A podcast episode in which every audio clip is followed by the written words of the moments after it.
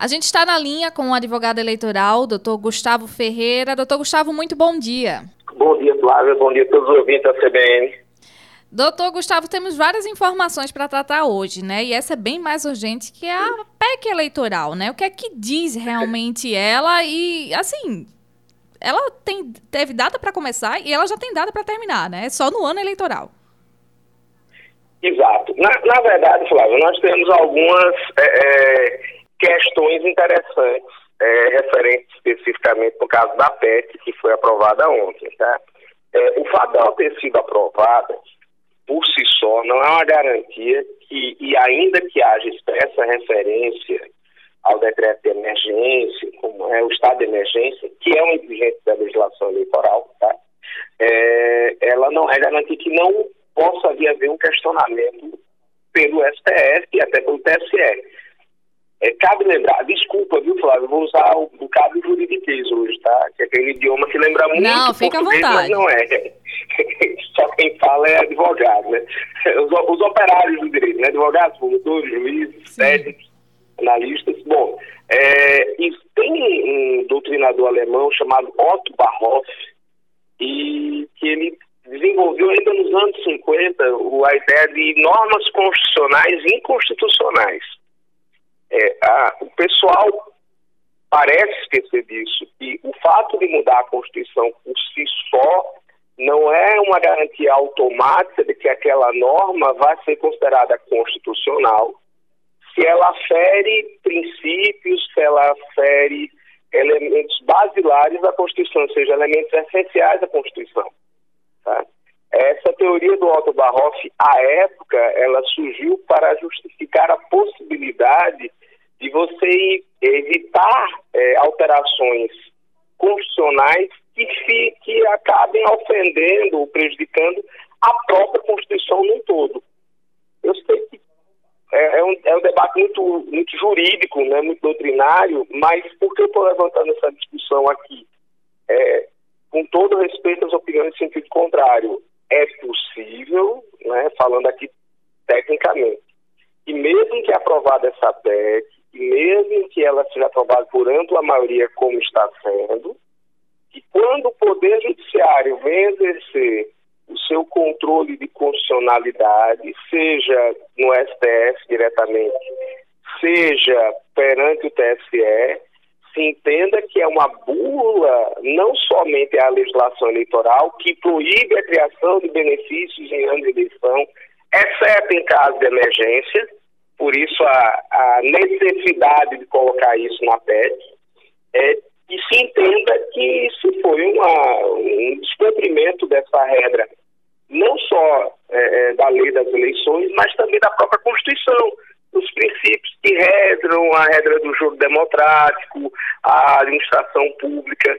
Então, eu acredito, Flávio, com todo respeito, que a gente vai conversar muito ainda sobre essa PEC, mesmo ela sendo aprovada, como tudo, como caminha para ser aprovada. E ela sendo aprovada, então ela corre o risco de realmente não ser efetivada, né?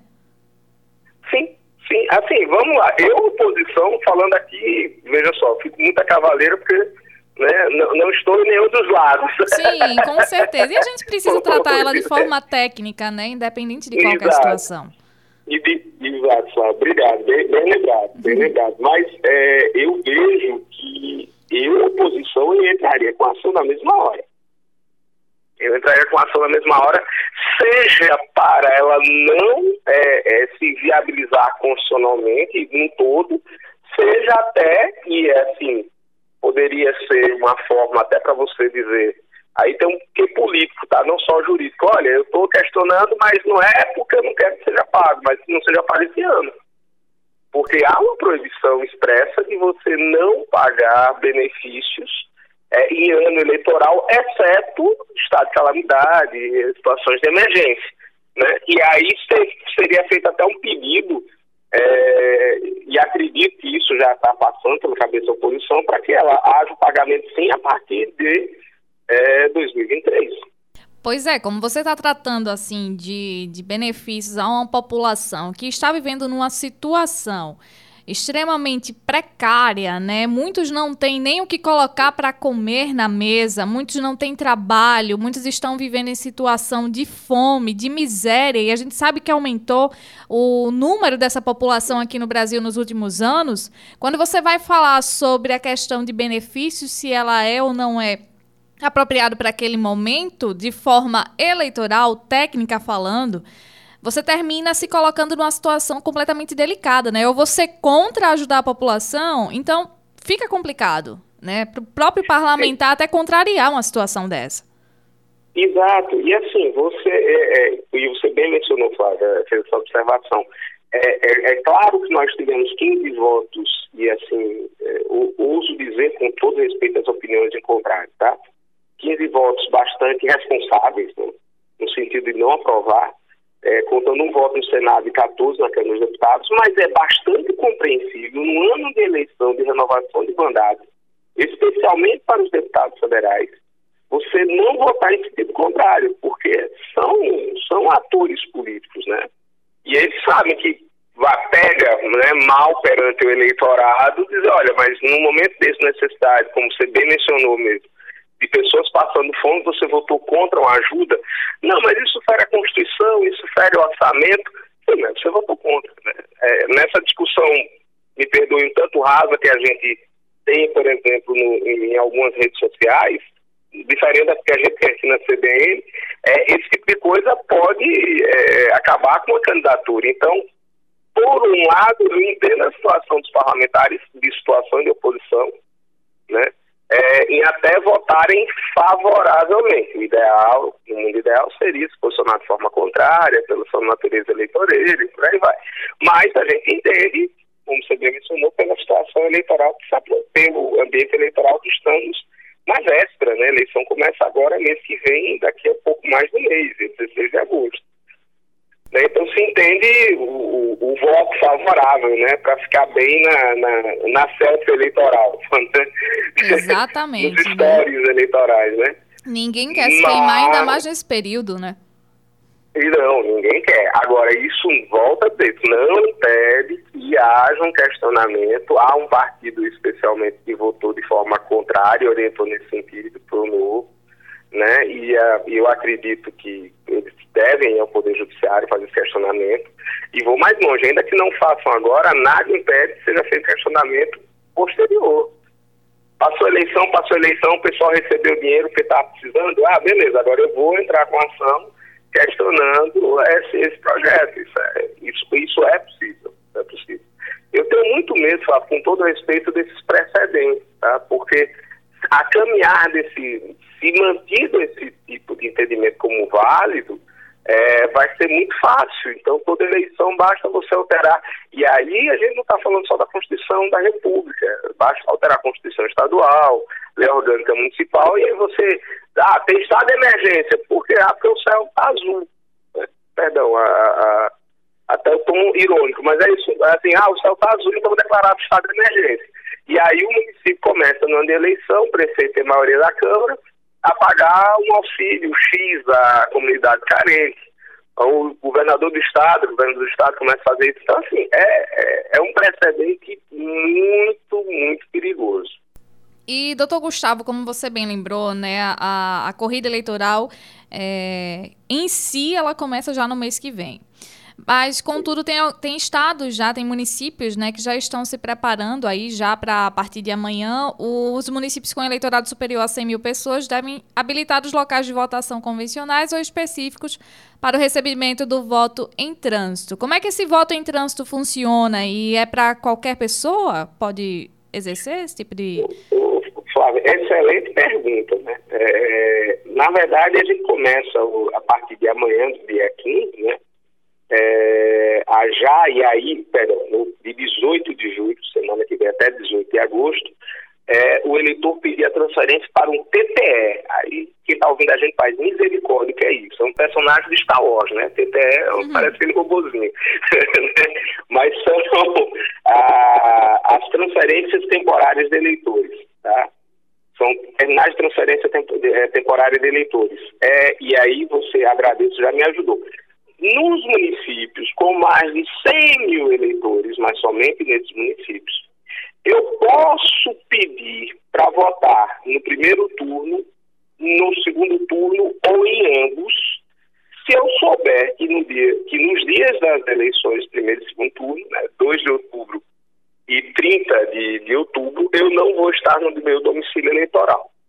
E aí, já aproveitando, é, respondendo a sua pergunta, isso serve para todo mundo? Não. Há, há, algumas pessoas são beneficiadas. É, quem está preso, né, que, com seus direitos políticos, né, ou é preso, é, que a gente chama subjúdice, né, subjúdice, que ainda não tem condenação criminal transitada em julgado, nível de gente ainda tem recurso andando, né, é, integrantes das Forças Armadas e polícias, né, em polícias aqui no sentido amplo, tá, é, rodoviária federal, federal, ferroviária federal, é, civil, militar, membros de guardas municipais e corpos de bombeiros militares. E por que esses são, agora, é, e por que esse grupo? É, porque é o grupo que auxilia nas eleições. E esse tipo de transferência pode ser feito se essas pessoas, essas corporações estiverem trabalhando a favor das eleições. Aí as, as pessoas com deficiência física ou dificuldade é, de locomoção, né, que pode acontecer a de locomoção por um acidente, por alguma questão de saúde temporária, pode ser deficiência permanente, pode fazer esse pedido também. É, quem faz parte de comunidades indígenas, quilombolas, né, os mesários e, na verdade, quem está a serviço da justiça eleitoral aqui no sentido bem amplo, tá? É, juiz, promotor, os servidores da justiça eleitoral, mesários, todas as pessoas convocadas para auxiliar nas eleições que estejam votando fora do domicílio eleitoral.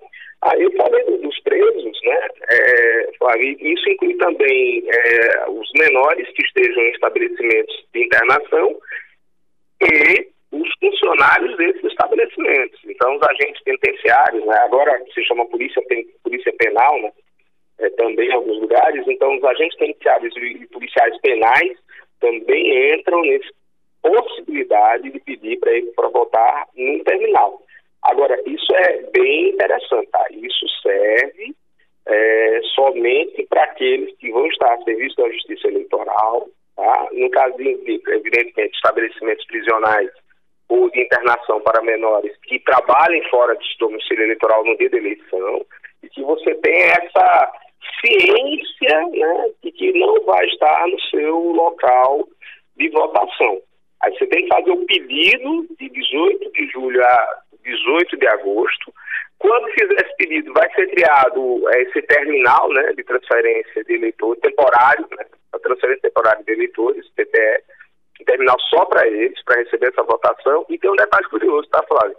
É, se você faz o pedido e, por exemplo, na véspera da eleição não, não, não vai, vamos imaginar, Flávia foi chamada como mesária, apesar de ser eleitora de Maceió, ela foi convocada para auxiliar no apoio logístico da eleição lá de Cacimbinhas. Aí vai Flávia lá para Cacimbinhas trabalhar. Só que na véspera, né, é, o TRE diz, ó oh, Flávia, a Cacimbinhas a gente teve uma campanha lá no, no município, das igrejas do município, então a gente está com um bocado de voluntário.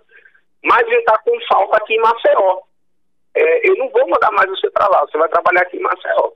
Só que você já tinha feito pedido de transferência, já tinha feito caminhamento. Então, no dia da eleição, mesmo você tendo seu domicílio eleitoral, vai ter um bloqueio para você votar. Por quê? Porque você disse que iria, no dia 2 de outubro, votar é, em outro município. Né? Por que esse bloqueio existe, Flávio? É para evitar situações, eu sei que não é o seu caso, mas vamos imaginar, é, o Gustavo sou eu, eu quero cometer uma fraude nas eleições, pedido para votar em Cacimbinhas, voto lá, mas no meio da tarde dou a corrida, venho para Maceió e volto aqui de novo. Então, para evitar que a pessoa vote duas vezes. Tem também a questão do, dos candidatos, né? Por exemplo, essas pessoas elas podem votar estando em outro estado também para deputados, senadores ou não, ou só para o escolher o presidente? Excelente pergunta. Obrigado, viu, Flávio? Obrigado. É, é, é, só uma brincadeira. Eu já estou na fase do PVC, né? Festa velhice chegando. Então, às vezes a gente acaba esquecendo as coisas. Mas excelente pergunta sua. Se eu estiver no mesmo, na mesma unidade da federação, no mesmo estado, Aí eu posso votar para presidente, governador, senador, um senador só, essa eleição, né? Deputado federal, deputado estadual. Mas, e se eu estiver em outro estado? E se eu estou no estado do Piauí? Aí, nesse caso, eu só voto para presidente. Pois bem, né? Então tem suas regras. É para um público bem limitado, específico, né? Uma parcela pequena da população, mas contudo tem as suas regras também. Importante essa colocação que você colocou de evitar fraudes, né? Porque é uma forma da justiça também prevenir de que evite certas situações. Exatamente. Não, é porque inicialmente é, é assim, é, é, é, pegar um histórico de, desse processo. É, o voto em trânsito, que não é justificativa do voto, é outra coisa. O voto em trânsito é justamente a situação você votar fora do seu domicílio eleitoral. É, era permitido até a década de 90 do século passado. Aí foi proibido completamente justamente pela alegação de fraude, problema de faturação. A urna eletrônica, quando entrou, para poder ter um controle maior, então acabou o voto em trânsito. Na década passada, né, de 10 do século XXI, né, é, voltou a ter o voto em trânsito, voltou a se restabelecer o voto em trânsito, mas com algumas, para todos os eleitores, apenas limitando os locais. Mais recentemente, em razão dos problemas que surgiram, surgiu a ideia de aí a gente tem um outro avanço, né, de limitar para algumas pessoas que estejam trabalhando em favor das eleições ou situações excepcionais né? As pessoas com deficiência, as comunidades quilombolas, quem trabalhe e quem esteja preso, né? Quem trabalha esteja em estabelecimento de recuperação de menores. Então, começaram a surgir algumas limitações para realmente você ter um controle maior. E isso é bem positivo, né? vamos, vamos deixar claro, porque ajuda você a tornar a eleição mais, mais tranquila. Pois bem, então, Gustavo, foi um prazer conversar contigo aqui. Muito obrigada pela disponibilidade, vice. Eu que agradeço demais, Flávio, estar aqui na CBN com você, minha amiga, falando um pouquinho de direito eleitoral, que é um tema que a gente realmente é bem apaixonado. Muito bem, então, Gustavo. A gente conversou com o Gustavo Ferreira, que é advogado da área eleitoral aqui no estado de Alagoas.